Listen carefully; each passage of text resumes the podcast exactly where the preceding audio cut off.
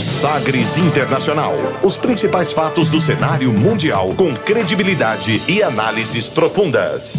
A contextualização histórica das últimas notícias com a apresentação de Rubens Salomão, comentários do professor de História Norberto Salomão e participação de especialistas. Um programa que vai além da notícia, com reflexões abalizadas sobre o panorama global. Sagres Internacional. Agora na Sagres.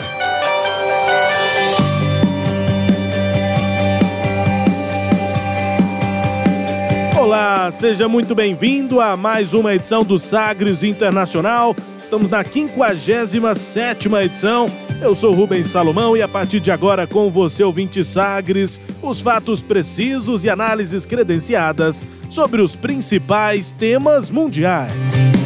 E você confere nesta edição o tema do dia: as raízes da histórica desigualdade social na América Latina. A criança que dá risadas com o pai enquanto bombas caem na Síria e a eterna guerra no Oriente Médio. Bloomberg tem péssimo desempenho em debate entre democratas, enquanto inteligência americana aponta interferência da Rússia, de novo, agora pela reeleição de Donald Trump nos Estados Unidos. Corte Eleitoral da Bolívia rejeita candidatura de Evo Morales ao Senado. Primeiro-ministro da Irlanda renuncia, mas fica no cargo até formação de novo governo. E ainda a música mais tocada nas paradas da Finlândia. Fique ligado, Sagres Internacional está no ar. Você conectado com o mundo. Mundo. O mundo conectado a você. Sagres Internacional. E como sempre, o programa conta com a produção, comentários do professor de História e Geopolítica, Norberto Salomão. Oi, professor, tudo bem? Olá, Rubens, tudo bem? Olá, os nossos queridos ouvintes, né? A nossa audiência sempre qualificada. Estamos aqui para refletir sobre o cenário internacional. E aí, viu, Rubens? Se eu puder fazer só um comentáriozinho com você, se me permitir, fiquei surpreso com a eleição da Miss Alemanha, que me veio à mente agora porque fugiu completamente daquele arquétipo, né? Ela é uma mulher de 35 anos. Já é mais bonita, velha, hein? Mais velha, muito bonita. E com um júri só de mulheres e não tendo desfile com biquínis e tal, né? Então, numa postura muito interessante, que foi muito elogiada aí mundo afora, me ocorreu isso aqui. Achei bastante interessante. Beleza é sempre subjetivo, né? Perfeito. Pelo menos que seja também a opinião das mulheres Sim, consideradas. né? Exato. E bonita, uma mulher muito bonita. Miss Alemanha. Miss Alemanha. Então dá para ouvinte aí pesquisar, Isso. buscar. Isso aí. Tudo bem, começando aqui o Sagres Internacional nesta edição 57. E começamos, como sempre, conferindo uma declaração de destaque nesta semana. Agora, as frases bem ou mal ditas por aí. Sim, Abre aspas. Abre aspas especial nesta semana para a pequena garota síria Salva e seu pai Abdullah Mohammad Os ataques aéreos e bombardeios diários na Síria levaram Abdullah a criar uma brincadeira para ajudar a filha a lidar com a tensão de viver em uma zona de guerra. O jogo consiste em dar risada cada vez em que eles ouvem o barulho de explosões. Abre aspas.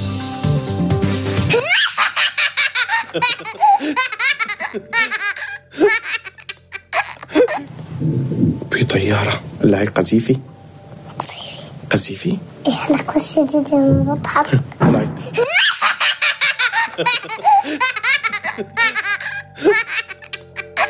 كيف ضحك ماو قذيفي كيف ضحك é um som que assusta, né? A gente entra na risada, na brincadeira dela, mas não há como não se assustar. Se você está ouvindo no rádio, quer ouvir de novo é, o barulho da bomba e a risada da salva, basta você acessar o sagresonline.com.br, mas basicamente o que o, o, o pai começa falando é o seguinte: ele pergunta, é um jato ou uma bomba? Pergunta ele. E ela responde, uma bomba. Quando ela chegar, nós vamos rir, diz a menina. E, e aí depois ela ri, vem o barulho da bomba, fica um pouco ao fundo, mas a gente dá para ouvir nitidamente uma, mais uma bomba caindo. Ela ri é, e é, é muito assustador mesmo, porque na imagem, no vídeo, é, o pai fazendo o vídeo, dá pra ver que no come... ela- em uma fração de segundo ela se assusta, mas não é a primeira vez que ela ouve uma bomba e a brincadeira é rir, então ela logo começa a dar essa risada que a gente ouviu. E aí o pai pergunta: Isso faz você rir? Aí ela diz: Sim, é engraçado. E aí vira um jogo, vira uma brincadeira pra tentar diminuir a tensão de viver sob bombas caindo. Né? A salva começou a se ass- assustar com os estrondos da guerra e o pai mostrou a ela crianças soltando fogos de artifício para convencê-la de que os barulhos altos poderiam ser também engraçados. Em entrevista concedida depois do vídeo viralizar, o pai, Abdullah Mohammed, conta que tenta permanecer controlado e parecer feliz em meio aos ataques aéreos para que a filha também se sinta calma e feliz. A guerra civil na Síria levou Abdullah a fugir de sua cidade natal, Sarakik, Sarakib, ah, na província de Idlib, e morar com a mulher e a filha na, eh, na casa de um amigo em Sarmada, que foi onde o vídeo foi feito.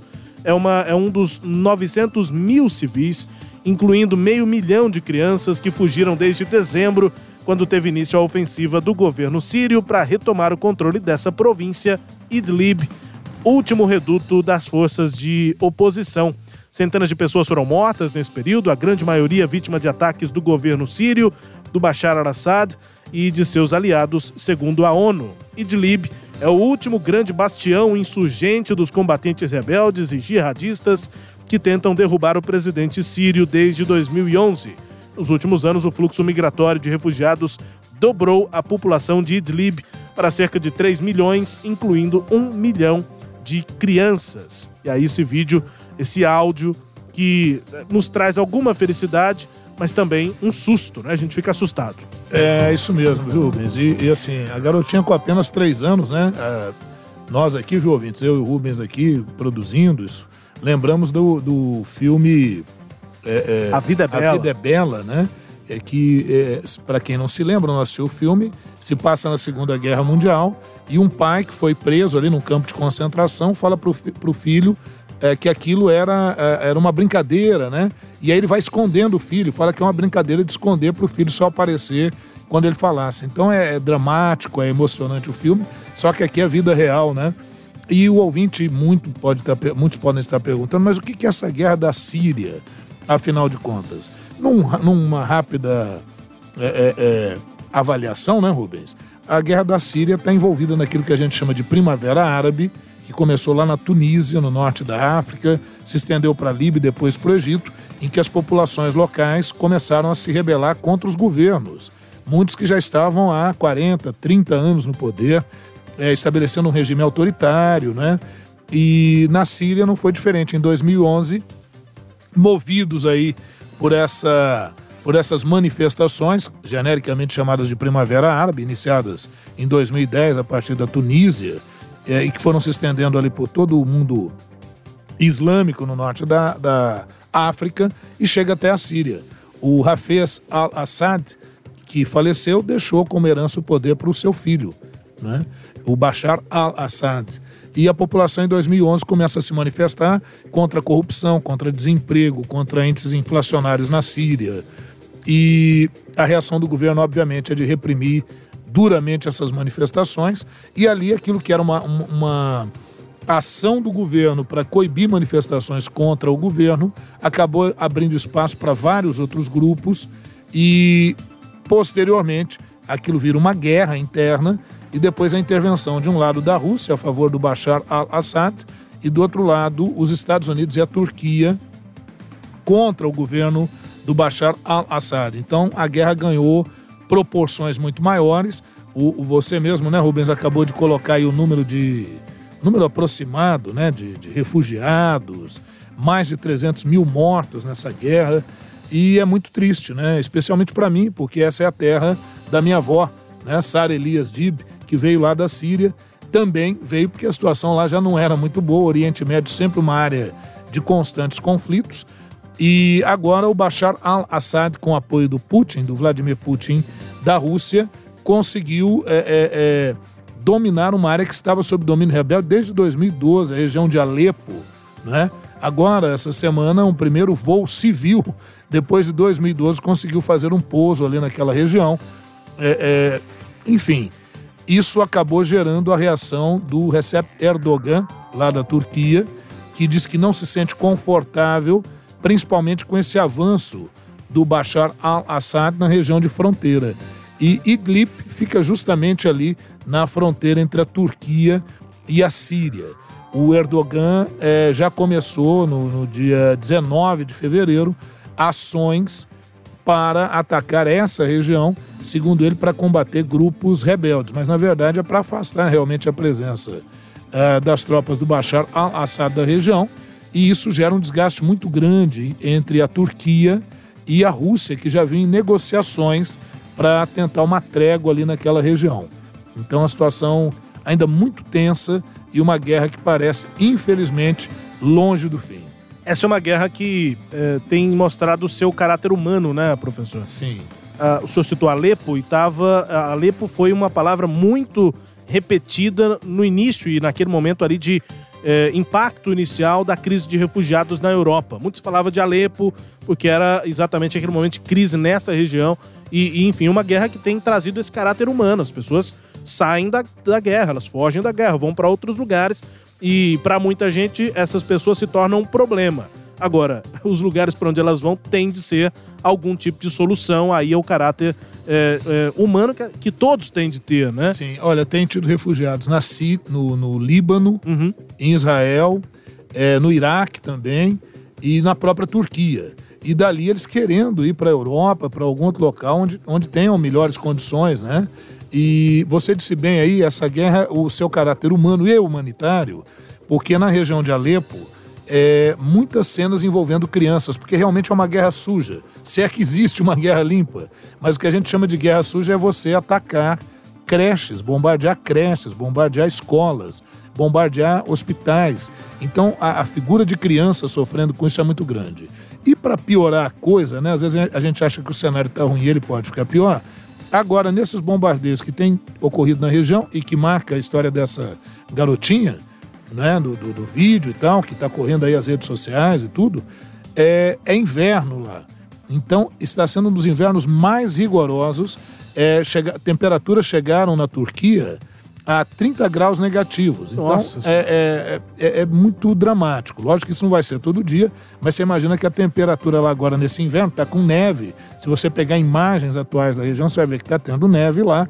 Temperaturas de 10, 15 graus negativos, essas comuns no inverno muito rigoroso, é, com hospitais que foram bombardeados, alguns abrigos que foram destruídos e muitos órfãos, muitas crianças passando fome e um frio terrível. Quer dizer, isso deve fatalmente elevar, infelizmente, o número de mortos, de desabrigados nessa região em que a condição realmente é muito tensa. Só lembrar os nossos ouvintes, eu, eu, eu, a gente fala isso só para dizer que nós estamos na nossa 57 sétima. sétima edição. E nós tivemos outras em que trabalhamos a questão da Síria, a questão dos curdos na Síria. Então o assunto é muito mais complexo do que isso. É óbvio que se a gente fosse retomar tudo isso, daria mais de uma hora de programa. Mas a base é essa. O que é a guerra lá na Síria? Começou com manifestações contra o governo do Bashar al-Assad. A questão interna acabou envolvendo atores internacionais.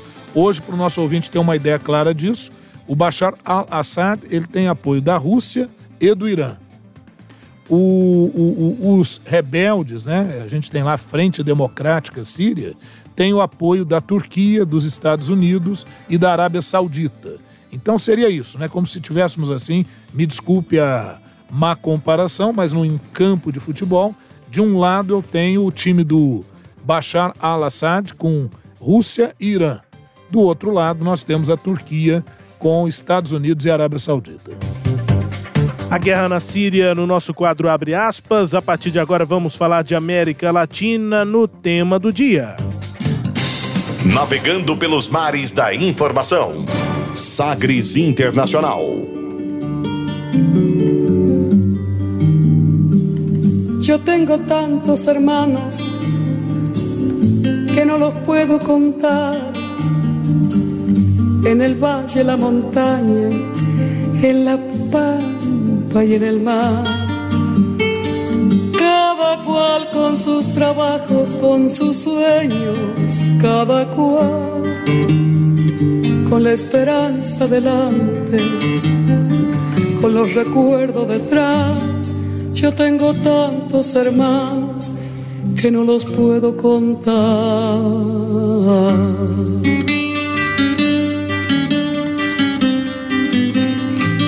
Que voz, né? Mercedes Sosa. Mercedes Música é essa, professor?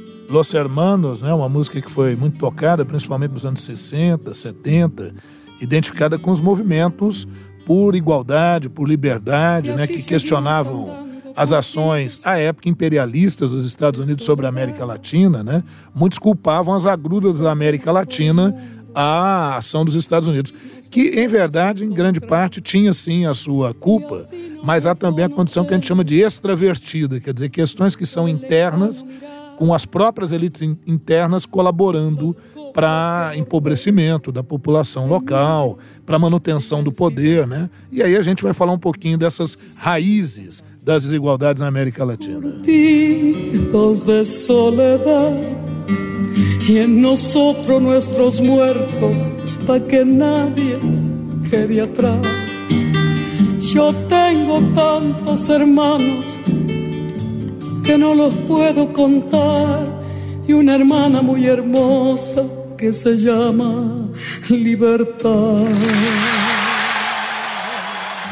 É, tenho tantos irmãos que não consigo contar, mas tenho uma irmã muito bonita que se chama Liberdade. É uma música maravilhosa na voz de Mercedes Sosa. Aqui no Brasil nós tivemos uma interpretação também muito bonita eh, na voz da grandíssima Elis Regina, mas a voz de Mercedes Sosa é, Mais e- marcante, mais né? pra essa- marcante. Para essa música É. mais, mais marcante. É, bom, vamos falar sobre a Não, América Latina. Sim. Não estamos dizendo aqui que a Mercedes Sosa é melhor que a Elis, nada disso. Estamos dizendo que essa canção ela ficou realmente icônica na voz da Mercedes Sosa. Muito bem gravada também na voz da Elis Regina.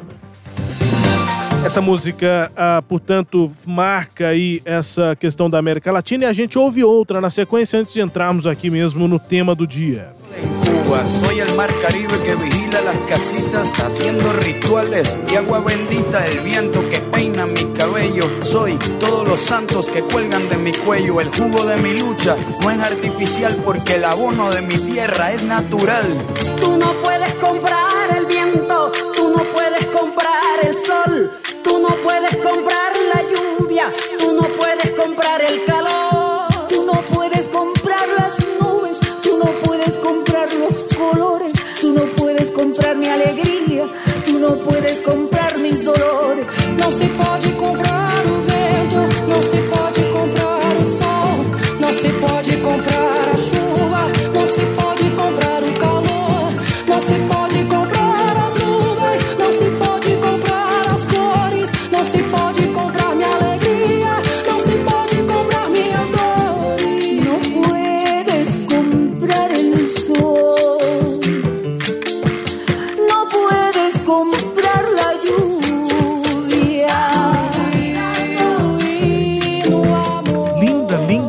também. Essa música é, por, por mais impressionante que possa parecer, esse início do trecho que nós captamos aqui, pegamos para reproduzir no programa, é o início ali é mais de rap. E a música é toda composta por um grupo de rap, de rap um trio de rap Porto, de Porto Rico, chama Calha 13, é, é, e a música se chama Latino América.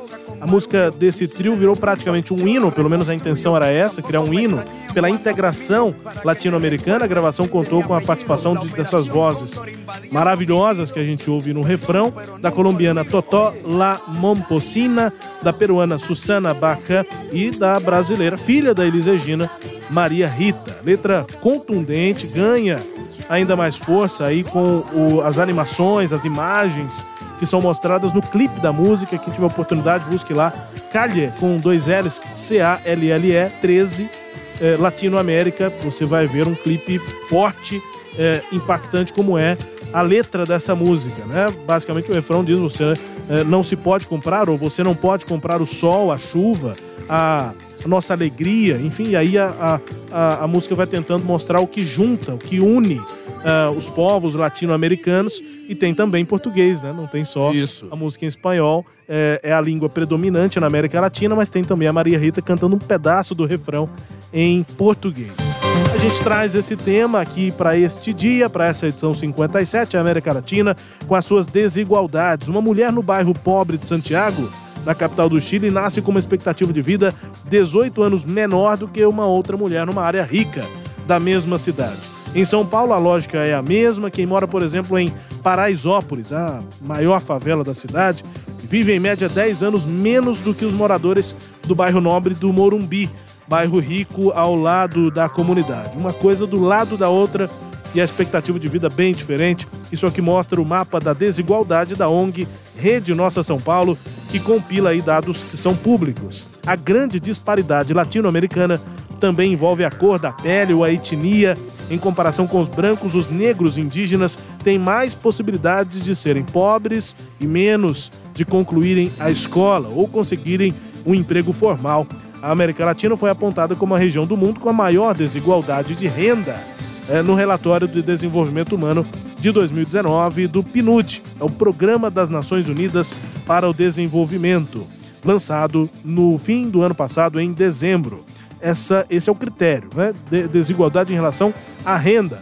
Pode ser que outros locais do mundo sejam comparáveis na desigualdade como um todo, ou se você pegar critérios diferentes. Na renda, a América Latina é o local, né, a região mais desigual do mundo. Os 10% mais ricos por aqui concentram uma maior parcela de renda, ou seja, 37%, e essa comparação é a maior do mundo. 10% da população tem 37% da renda nesses países. O, muitos apontam exatamente essa desigualdade para explicar os recentes eh, protestos, manifestações nas ruas aí do Peru, da Bolívia, do Chile, enfim, América Latina no nosso tema do dia, professor. É, é verdade, né, Rubens ouvintes? A desigualdade, a discrepância, ela é tremenda, em que pese é, no final dos anos 90 e início dos anos 2000, ter tido um boom de desenvolvimento na Bolívia, no próprio Brasil, né? mas é, não é o suficiente, porque a questão é estrutural, né? ela não é conjuntural. Ou seja, a pobreza na América Latina ela traz elementos muito anteriores, estão ligados à nossa própria história.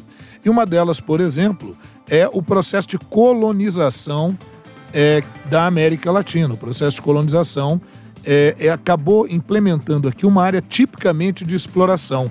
E isso vai gerar uh, alguns problemas, alguns problemas certamente históricos que se estabelecem aqui, em virtude de ter se estabelecido uma elite é, ligada às metrópoles, né, de Portugal, de Espanha, na América Latina. E essas elites que aqui se estabeleceram, elas vão é, trazer para si a, o próprio domínio sobre o Estado quando a região se tornar independente. Então, os estados que se formaram na América Latina são estados que vão se formar não voltados para a coisa pública, mas justamente para garantir os interesses de uma elite agrária que havia aqui se estabelecido naquele período, fundamentalmente da agroexportação da cana-de-açúcar no Brasil, ou da exploração dos minérios na chamada América Espanhola. Então aí está um primeiro ponto, né? A concentração de riquezas já nasce com a própria estrutura na América Latina, com a própria estrutura colonial.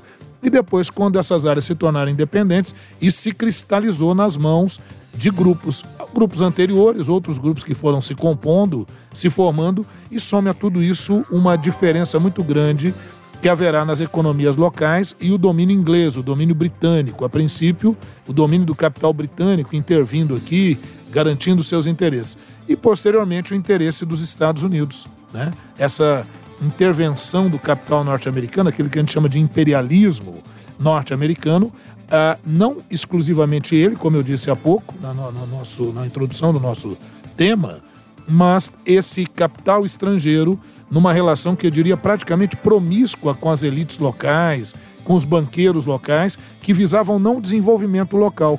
Quer dizer, os caras acabam entregando o desenvolvimento nacional, o desenvolvimento local, para garantir lucros próprios, para garantir enriquecimento. E aí o quadro é esse que não somos nós que estamos falando, né, Rubens? É, é, a ONU fala isso, o Banco Mundial fala isso, o FMI, o Fundo Monetário Internacional, também dispõe desses dados que demonstram que os mais ricos são muito ricos e os mais pobres muito pobres. Bom, um outro aspecto importante nesse processo é a mão de obra que foi utilizada que será a mão de obra escrava africana. Não acordo muito cedo, mas não fico preocupado. Muita gente me censura e acha que eu estou errado. Deus ajuda quem madruga, mas dormir não é pecado. O apressado come cru e eu como mais descansado. Sou latino-americano e nunca me engano, e nunca me engano. Sou latino-americano e nunca me engano. É a música do Zé Rodrigues. Sou latino-americano e latino-americano é preguiçoso, professor? Pois é, criou-se essa imagem, né? Essa malemolência, né? Mas por que, né, que se cria essa imagem? A gente estava falando, a mão de obra é predominante no Brasil, por exemplo, foi a mão de obra africana, como também Cuba, parte da Venezuela, né? Agora, no restante da América Latina, foi a exploração indígena, né? Através da mita, que era uma, um- uma tributação feita sobre os grupos indígenas, e a encomenda, é, que era uma espécie de escravidão dissimulada pela estrutura espanhola, né? E, e- e olha o que a gente está falando. A gente está falando de afrodescendentes, estamos falando de indígenas e seus descendentes. E quando você busca as estatísticas na América Latina, quais os grupos que são mais pobres, quais os grupos que são pior remunerados, então você nota que um elemento que tem suas raízes lá no período colonial, ele foi se cristalizando em uma natural exclusão desses setores sociais.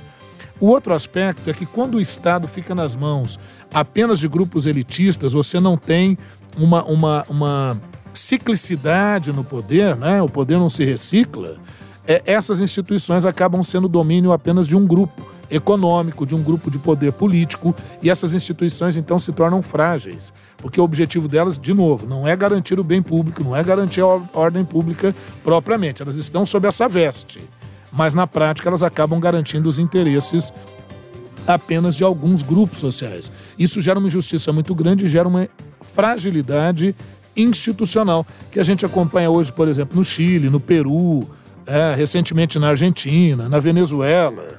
Na pesquisa aqui para esse tema, professor, pesquisando aqui músicas que abordassem o tema da América Latina, eu encontrei músicas, eh, principalmente da Bolívia, eh, do Peru, do Chile, que lembravam da figura de Simão Bolívar, né, que pensava nessa uni- unidade da- dos países da América Latina.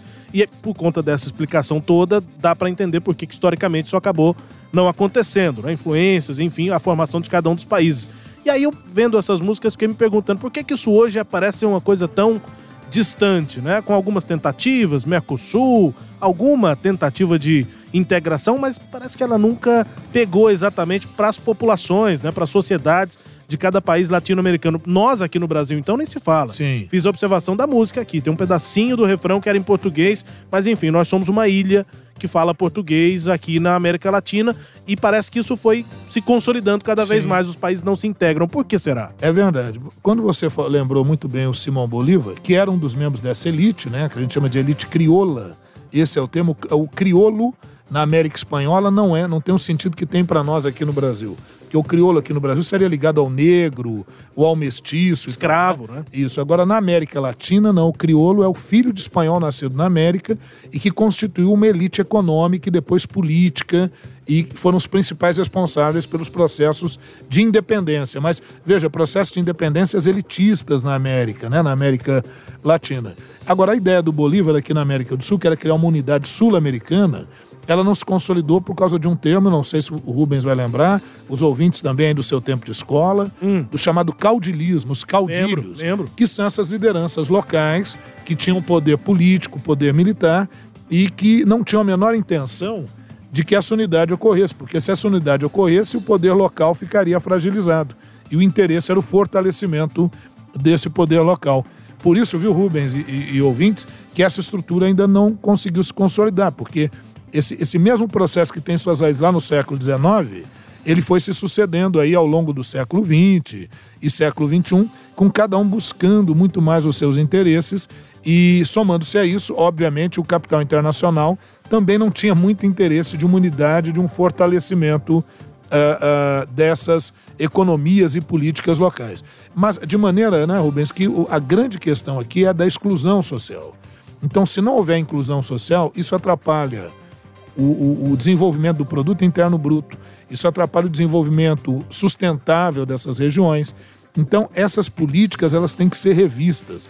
Ou se realiza um processo mais efetivo e claro de inclusão dessas, desses grupos sociais, ou realmente ah, tende-se a se perpetuar essas se perpetuar e se intensificar essas diferenças, essas gritantes desigualdades socioeconômicas. Pois é, e agora a gente vai observando aí, como temos feito ao longo dessas 56 edições anteriores, os processos dentro de, de cada um dos países, né? Aqui no Brasil a gente não analisa tanto porque o programa, enfim, é internacional. É internacional. Mas é, Bolívia, Peru, Chile, Argentina, é, Venezuela, a gente vê caminhos, professor, para tentar combater essa desigualdade mostrada nos números? Pois é, na verdade o que acaba acontecendo é que é essa polarização, né? Quando, quando chega a, a- os grupos de direita no poder, eles acabam se alinhando com as políticas neoliberais, muito mais com as políticas de fora do que de dentro. Isso acaba prejudicando ah, políticas sociais mais inclusivas e que seriam importantes para a superação, ou pelo menos para a mitigação, para a diminuição dessas eh, desigualdades socioeconômicas.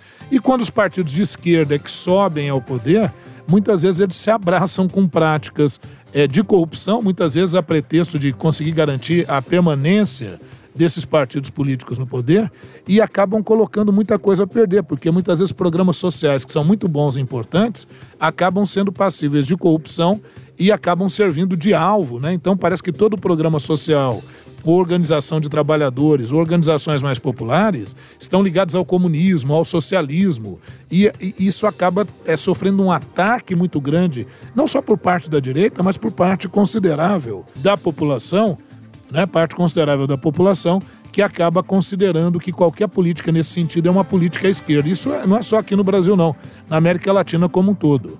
E aí acaba se apoiando muitas vezes políticas de reformas tributárias ou reformas trabalhistas ou reformas é, é, previdenciárias que acabam colaborando a pretexto de sanear as contas do governo, acabam colaborando para intensificar ainda mais a desigualdade, a discrepância social. Muitas vezes você não vê isso num primeiro momento, mas você vai vendo isso ao longo do tempo, como ocorreu no Chile com os aposentados no Chile. Então, esses são problemas que, e aqui o nosso comentário é independente mesmo de qualquer cor partidária ou ideológica. É uma constatação. Ou se cria uma política ou políticas de maior inclusão social, ou essa discrepância aumentará cada vez mais. Esse é um problema. E, e por mais que possa haver questionamentos de um lado em relação à política de outro, por exemplo, os, ah, os políticos da esquerda criticam programas da direita e vice-versa, nós estamos vivendo no Brasil, por exemplo, um, um governo de direita, o presidente Jair Bolsonaro, momento, sim. que pagou em 2019 13 terceiro do Bolsa Família. Exato. Então, é, as políticas não estão... Sim, e não, e não importa qual partido que esteja no poder. A, inten- O problema a é questão real, que, né? Se o partido estiver no poder, ele tem que observar quem estiver. Esses relatórios do FMI, do Banco Mundial, e observar a miséria que ocorre hoje em todos esses países latino-americanos. Aliás, eh, não adianta também criar uma política só para o Brasil ou só para a Bolívia, porque você acaba atraindo, inclusive, a questão dos refugiados econômicos. É preciso que haja uma política integrada. E, e tem um órgão em relação a isso, que é a CEPAL, né? mas uma política integrada e séria para uma efetiva melhoria das condições sociais e econômicas na Latinoamérica, né? como alguns falam.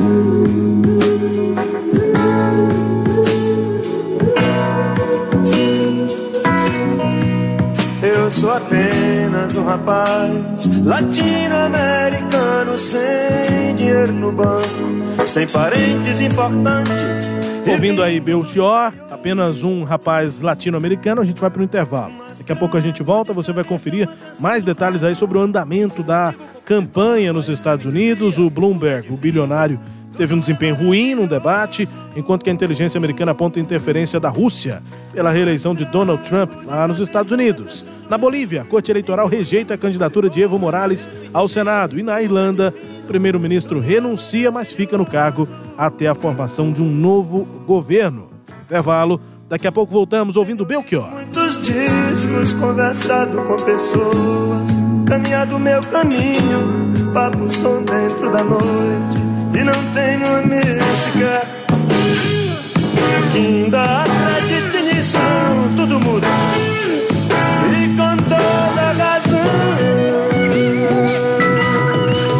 Eu sou apenas um rapaz latino-americano sem dinheiro no banco, sem parentes importantes e vindo do interior.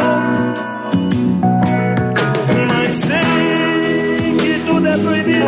Aliás, eu queria dizer que tudo é permitido até deixar você no escuro do cinema quando ninguém nos vê.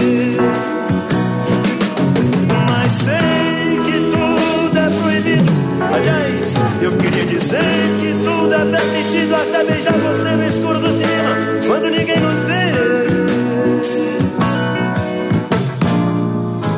Não me peça. Rádio Sagres. Sagres.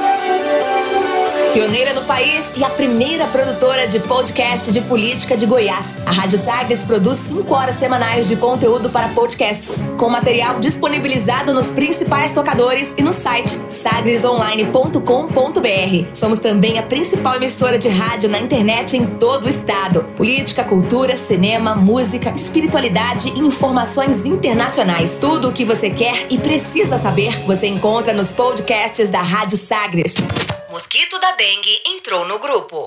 Fala galera, acharam que eu não ia participar desse grupo, né? Tô aqui pra avisar que eu e os meus amigos estamos chegando com tudo na casa de vocês. No trabalho, na escola, em todo lugar. Você só precisa deixar a água parada que a gente faz a visita. Mosquito da dengue foi excluído do grupo. Em um mundo tão conectado, que tal compartilhar um alerta? Vamos usar a força das redes sociais, do boca a boca e das conversas na vizinhança para deixar o Aedes aegypti sem assunto, sem ter como entrar no grupo. Ele será bloqueado e excluído das nossas vidas. Só você tem esse poder. Tampe caixas d'água, elimine a água parada e fiscalize o seu bairro. Compartilhe esta ideia. Entretenimento. Jornalismo. Prestação de serviços. Rádio Sagres. Em tom maior.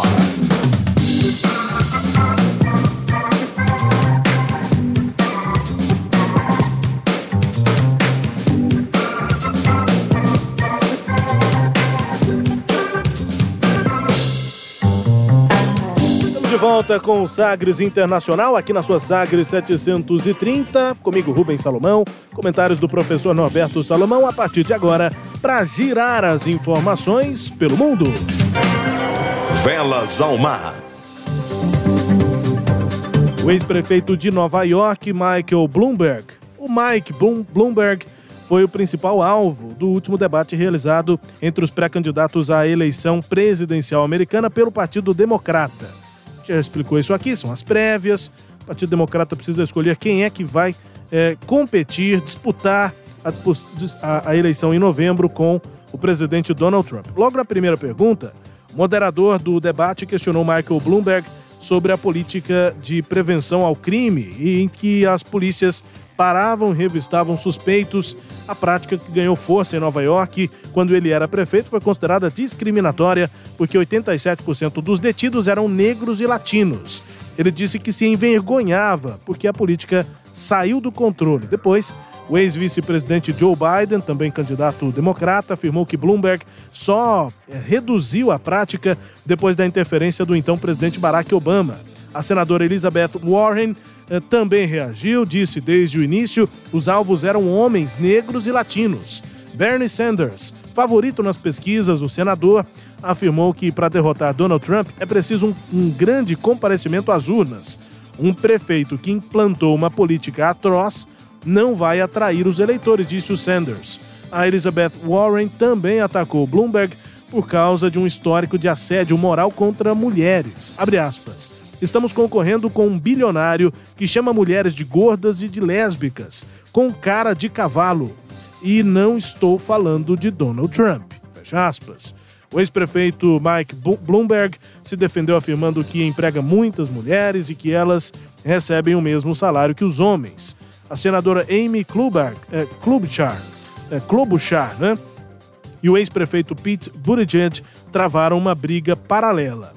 No dia seguinte ao debate, Bloomberg publicou numa rede social o trecho do debate, editado, em que disse: Sou o único aqui que criou uma empresa, certo? O vídeo editado mostra os outros candidatos em um longo silêncio, como se estivessem constrangidos, mas na verdade, dois segundos depois da pergunta, o debate seguiu normalmente. Não houve aquele constrangimento que o Bloomberg tentou mostrar no vídeo que ele publicou nas redes sociais. Basicamente é um vídeo de fake news. Né? Vídeo editado ali, se alguém quiser acreditar, o vídeo estava bem editado, dava para acreditar que ele desconcertou os adversários, o que não aconteceu. Depois do desempenho considerado desastroso no debate, as chances de Michael Bloomberg ser escolhido como candidato do Partido Democrata caíram nove pontos nas bolsas de apostas. O teste nas urnas começa no dia 3 de março, quando o nome do ex-prefeito passa a aparecer nas cédulas para o Partido Democrata. Bolsa de apostas também, isso varia, né, professor? É bolsa de apostas, a Isso. cada momento que você entra tá, tá variando. Mas, claro, teve essa variação considerando o debate, ele passou a ter uma perspectiva pior depois do último debate aí. É verdade, mas também, é, de certa forma, eu até já esperava isso, porque simplesmente ele teria o ataque de todos os outros é, pré-candidatos né, do Partido Democrata contra ele. Pré-candidatos esses, como a, a Elizabeth Warren, por exemplo, que já vinha criticando, dizendo inclusive que ele quer comprar a eleição, né? Ele tem gastado nesses últimos é, é, tempos aí ca- é, é, 14 milhões de dólares por dia né, dá 300 e tantos milhões até agora que ele gastou para tentar ser o candidato democrata à presidência. Ele, interessante que ele foi para esse debate, acho que foi em Nevada, né, em Isso, Las é. Vegas, né? É. E, e ele foi para esse debate com, com, com crescendo, né? Ele com uma, com uma posição mais elevada. E sai do debate, se não me engano, nove pontos abaixo do que ele tinha entrado, mas ainda está na briga aí, aguardando a super terça, que nós já comentamos aqui em, em edição anterior. Só para ouvinte se lembrar, super terça é aquele momento em que 14 estados do- dos 50 fazem a prévia ao mesmo tempo, e isso já dá uma, uma- um referencial muito bom da condição do candidato que sai vencedor, e aí ele atrai mais financiadores para sua campanha, né? Gente vai seguir acompanhando aqui, ainda explicaremos mais à frente, né, quando o processo ficar mais claro, quando os candidatos estiverem definidos, não é do Partido Democrata e claro, Donald Trump pelo Partido Republicano, aí é que a gente vem para explicar de fato como é que se elege um presidente nos Estados Unidos, que é diferente aqui do nosso, tim do nosso processo. Ainda nos Estados Unidos, agentes da inteligência de lá avisaram parlamentares que a Rússia está interferindo na campanha eleitoral deste ano para que o presidente Donald Trump seja reeleito. Você se lembra, havia aquelas acusações de interferência russa na eleição do- de Donald Trump. Agora, para a reeleição. Os avisos desses agentes de inteligência levantam questões sobre a integridade da campanha presidencial e se a gestão de Trump toma as medidas necessárias para combater esse tipo de interferência que aconteceu antes em 2016. Três autoridades diferentes confirmaram que esse eh, foi o teor de uma reunião que aconteceu com parlamentares na semana passada sobre a natureza dos esforços da Rússia para influenciar as eleições deste ano e semear discórdia no eleitorado dos Estados Unidos. Esse conteúdo, essa, eh, esse apontamento foi eh, o conteúdo da reunião e foi relatado aí inicialmente pelo The New York Times e pelo jornal The Washington Post. É, pois é, Rubens, essa questão de que a Rússia já teve envolvimentos foi colocada quando a eleição do Trump. Parece que isso é verdadeiro, mas ele conseguiu, né? O Trump é muito habilidoso. Deu uma volta nessa história. Deu a volta, usa a força política dele para isso. E agora, essa semana também, ele aca- acabou é, é, pressionando a justiça e conseguiu, um absurdo, né? Nos Estados Unidos, conseguiu reduzir a pena de um aliado político seu que tenha prestado depoimentos mentirosos, realizado obstrução de justiça, justamente em investigações sobre a questão da própria eleição do Trump. E, e o Stone, né, que é o nome desse aliado Isso, é. do, do- do- do Trump, chega a dizer que ele é um, é- ele é um trapaceiro sujo. Ele próprio se autodenomina um trapaceiro sujo né, na política. É, é, de maneira que o Trump, ele devagarinho vai colocando o pé dele na lama, mas ele tem essa habilidade que eu realmente eu tô surpreso com a política dos Estados Unidos, que cá entre nós já foi mais séria, hein? Já foi mais séria. Saindo dos Estados Unidos, nós vamos pro, pro Reino Unido, para a Irlanda do Norte. O primeiro-ministro da Irlanda do Norte, Leo Varadkar, anunciou sua renúncia ao cargo. No entanto, ele segue no posto até a formação de um novo governo depois dos resultados das recentes eleições legislativas. Você que acompanha o Sagres Internacional é o resultado das eleições legislativas destacados aqui na edição passada, né? Irlanda do Norte com aquele desempenho do partido Sinn Féin. Sinn Féin. A gente vai voltar a esse Isso. tema, mas agora a gente ouve a renúncia do primeiro-ministro da Irlanda, Léo Varadkar. Today, today the Dáil has failed to agree on the nomination of a Taoiseach. Therefore, in accordance with the precedent set in 1989 and followed in 1992 and 2016, immediately after today's sitting is concluded, I will travel to Arsenuchtaron to inform the President of my resignation from this office and that of the Government. É, muitas vezes eu acabo, para melhorar ah, o entendimento de quem tenta, junto com a gente, entender as, as falas aqui em inglês ou em outras línguas, eu acabo tirando quando o, a pessoa dá uma gaguejada. Enfim, nesse caso, eu não tirei. Sim. Ele começa falando hoje, today, e ele dá uma Gaguejada. uma ele dá uma gaguejada. To- Today, bom, primeiro-ministro lendo uma declaração em frente lá a, a pessoas, a, a- a li- lideranças políticas né, do, do país, gaguejar para ler um texto é porque é. de fato essa renúncia tem um impacto importante também nele, né, pessoalmente. Sim. Ele disse o seguinte: hoje, today, todos, é, hoje que todos falharam em conseguir um acordo, assim como aconteceu em 1989 com o precedente de 1089, depois em 1992 e em 2016, imediatamente vou anunciar ao presidente do partido minha renúncia deste cargo e do governo, fecha aspas, decisão que já era esperado porque o partido dele, o Finn Gael, eh, ficou em terceiro lugar nas eleições legislativas no início deste mês de fevereiro, nas quais nenhum partido conquistou a maioria. E o Partido Nacionalista, o Sinn Féin, obteve a maior parte dos votos, mas a líder da legenda Mary Lou MacDonald não deve conseguir formar uma coalizão para assumir o cargo. O Sinn Féin é um partido eh, que se- eh, foi iniciado, criado como um braço político do então grupo terrorista Isso. IRA. Forte avanço do Sinn Féin, próximo ao período das, legislativas, das eleições, mudou o panorama político irlandês depois de um século, de muito tempo, em que os partidos de centro-direita Fianna Fáil e o Finn Gael monopolizavam ali a política na Irlanda. Exatamente. Na verdade, eram governos de minoria, mas com uma, uma coalizão de forças, né? E agora, nessas eleições, eles resolveram se separar, é, é, os discursos foram ficando cada vez mais distantes. Isso abriu forte possibilidade para a, ele- a, a vitória, praticamente, do, do Sinn Féin, né? Com 37 cadeiras. Principalmente depois do. Brexit. Pois é, e aí é isso que eu ia falar, Rubens. O Brexit teve um efeito fundamental nisso e ainda vem mais consequências disso, que são os movimentos separatistas que ganham força agora, tanto na Irlanda do Norte, querendo se separar do Reino Unido, quanto da Escócia. Segue acompanhando aí essas negociações né, dos partidos políticos que agora vão tentar essa organização para formar um governo na Pois é, Irlanda. esse é um problema porque eles vão precisar de pelo menos 80, 82 cadeiras e o, o Sinn Féin está com 37, o outro está com 30 e poucas. Eles vão ter que se realinhar ali, mas não está tendo nesse momento a possibilidade de uma coalizão. E se isso não acontecer, talvez tenham que ser convocadas novas eleições. O Tribunal Superior Eleitoral, é o TSE, mas da Bolívia, resolveu inabilitar o ex-presidente Evo Morales a se candidatar ao Senado, alegando que ele não cumpre o requisito de residência permanente na jurisdição do país que quer representar. A negativa se estende também ao antigo chanceler de Morales, Diego Pari, e ao líder de direita Mário Cossio, pelo mesmo motivo. Ah, o TSE da Bolívia rejeitou as três candidaturas, né, tanto do Morales quanto desses outros dois políticos. O ex-presidente saiu do país em novembro do ano passado para o México, depois de renunciar em meio a protestos sociais, e atualmente está refugiado na Argentina. A candidatura do ex-presidente foi anunciada em janeiro pelo advogado dele, eh, e neste momento, em janeiro, o vice-ministro do interior, Daniel Humérez, alertou que, se pisar no território boliviano imediatamente, será feita sua prisão, disse lá o ministro.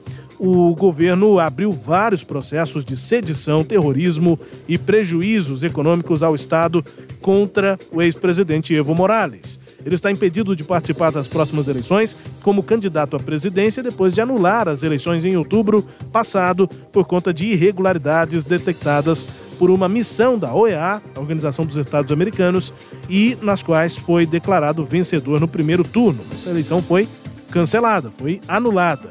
No entanto, o candidato do partido do Evo Morales, eh, foi inclusive ministro eh, do Evo Morales da Economia, Luiz Arce, lidera as pesquisas de intenção de, de voto com 31%.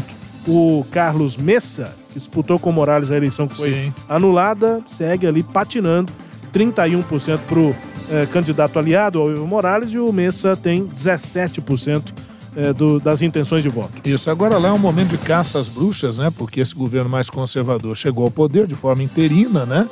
E busca perseguir todos aqueles que eram aliados do Evo Morales, né? Primeiro presidente indígena efetivamente eleito na, na América Latina, o Evo Morales. Agora, o Evo Morales também meteu os pés pelas mãos, né? Porque ele tentou forçar um terceiro mandato e fez um plebiscito e o plebiscito deu não, que ele não deveria tentar o terceiro mandato. Ele vai à justiça, consegue sair candidato e aí a eleição é, é- é eivada de uma série de vícios. Consequentemente, ele colocou tudo a perder, forçou muito a barra. Apesar disso, tem ainda um, um- um lastro eleitoral grande na Bolívia e é muito possível que o seu candidato lá vença. No momento, ele não pode nem colocar os pés lá, que fatalmente ele será preso. É, não tem jeito. O, professor, pra- só para finalizar aqui o nosso giro, nós estamos acompanhando ao longo da semana, das semanas, é, a questão do coronavírus né, na China e me parece que o que marcou essa semana foi a desconfiança do mundo em relação ao governo chinês cada vez maior. Né? O governo chinês, em alguns momentos, esboça anunciar que o vírus está controlado. Ninguém acredita, né? Pois é, e, e muito fechado o regime, né? E as informações realmente não, não dão credibilidade. E, mas pesquisas já estão conseguindo identificar o DNA do vírus. E é como a gente já tinha dito, esse vírus ele, ele é muito contagioso, mas ele não é tão letal quanto o SARS, por exemplo, né? Então a letalidade dele é menor, mas mesmo assim, lá na China já tem matado gente pra caramba. Outra coisa foi a, a demora do governo chinês em agir. Estão dizendo que o Xi Jinping já tinha notícia disso desde dezembro e se demorou também para tomar uma medida. E já atingiu o Brasil também, né? Porque as nossas exportações, não a doença em si, mas os efeitos econômicos, porque as nossas exportações para a China diminuíram, acho que em 9 ou 10%, que de certa forma já abala um pouquinho a nossa economia. O próprio preço da carne, que você lembra que com a abertura do mercado chinês ela subiu bastante, agora ela volta a se equilibrar um pouquinho mais, né? Sem dúvida. É, o médico chinês que alertou lá no início né, a questão do vírus faleceu, inclusive, co- foi uma das vítimas do, vírus, do, do coronavírus. É, e, enfim, aumenta ainda essa desconfiança né, das pessoas em relação ao governo chinês, que acabou não valorizando a- o apontamento do médico. E os brasileiros que estavam na China vieram aqui para Anápolis, na, na base aérea eh, de Anápolis, ficam em quarentena até quinta que vem. Isso, É. como deveria realmente Vão- vão ficar. passar o carnaval lá. Isso, porque se cogitou deles saírem antes porque não demonstraram nada aí da doença, mas por uma questão de segurança, né, mantém-se aquele período de 18 dias, como inicialmente tinha sido previsto. Tudo bem, falando aqui já de Anápolis, a gente vai falar do Brasil, notícias internacionais que tem relação aqui com o nosso país. Hora do Brasil Internacional. O Ernesto nos convidou. Brasil Internacional.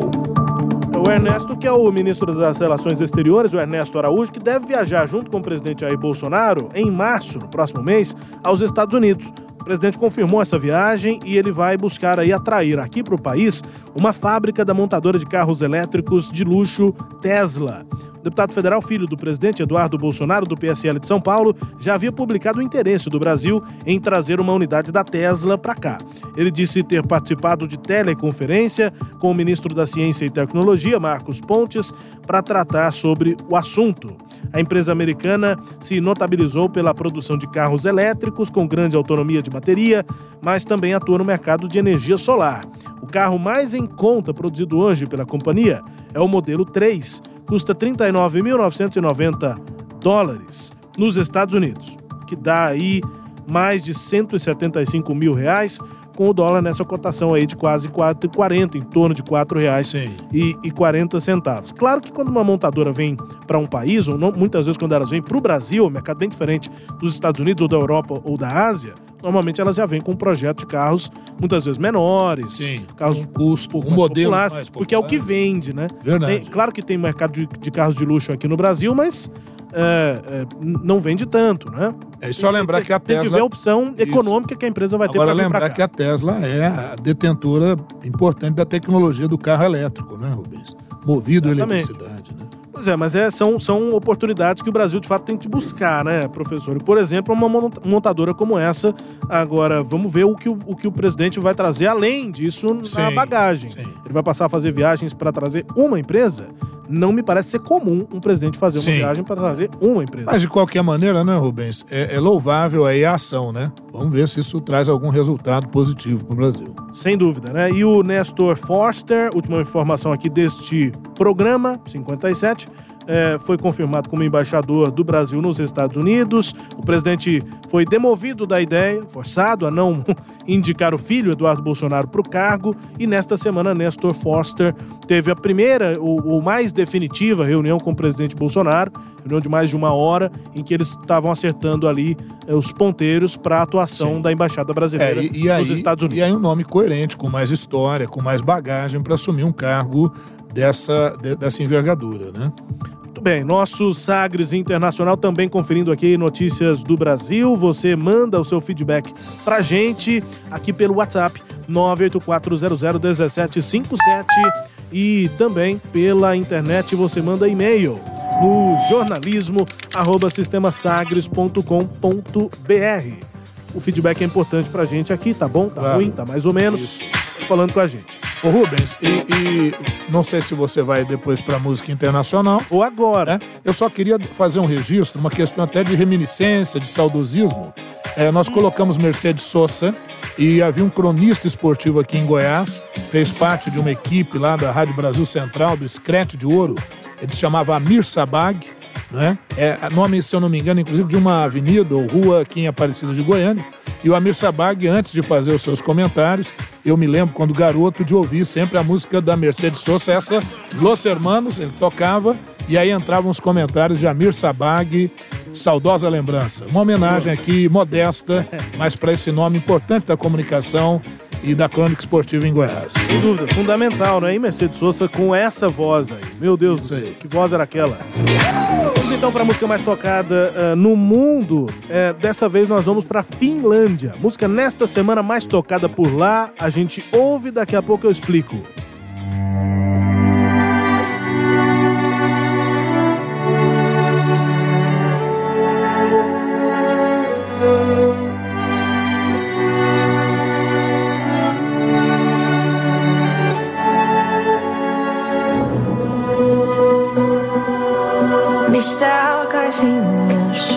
Kertoisin? Joku toinen kertois kai kauniimmin. Mut joka askel, jonka otat poispäin musta, on kuin kehosta nois irti. Mieli huutaa silti, voiko tunne tää elää meitä pidempään? Mut eihän siihen kukaan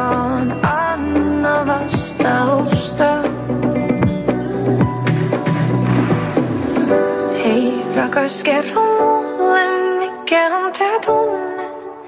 Kun ei tunnu jaloissani mä voisin tehdä laulun kauniin tai kodistani valmiin. Mut ilman sua ne ois seiniä vaan. Hei rakas, kerro mulle, mikä on tää tunne. Kun ei riitä linnun ratakaan, voisin tehdä kodin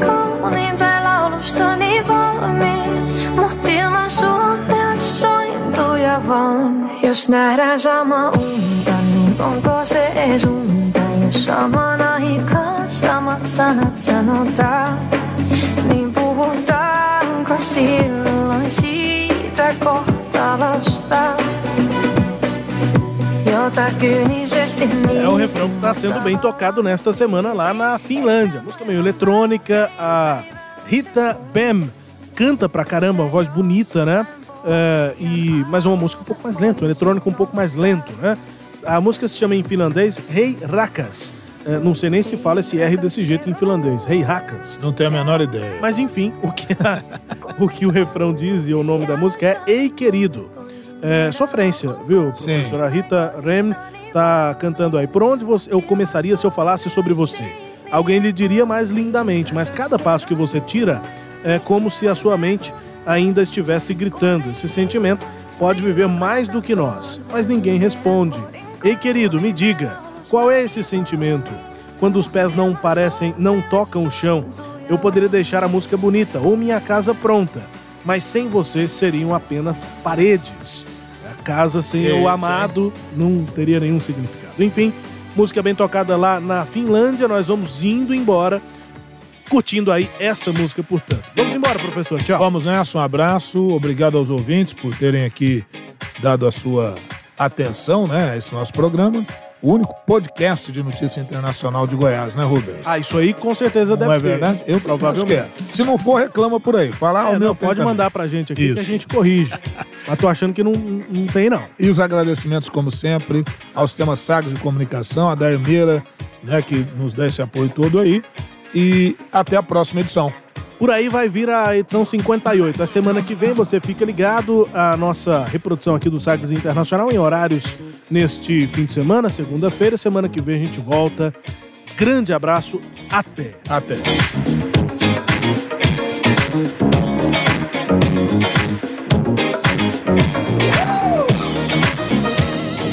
Você ouviu Sagres Internacional. Os principais fatos do cenário mundial com credibilidade e análises profundas.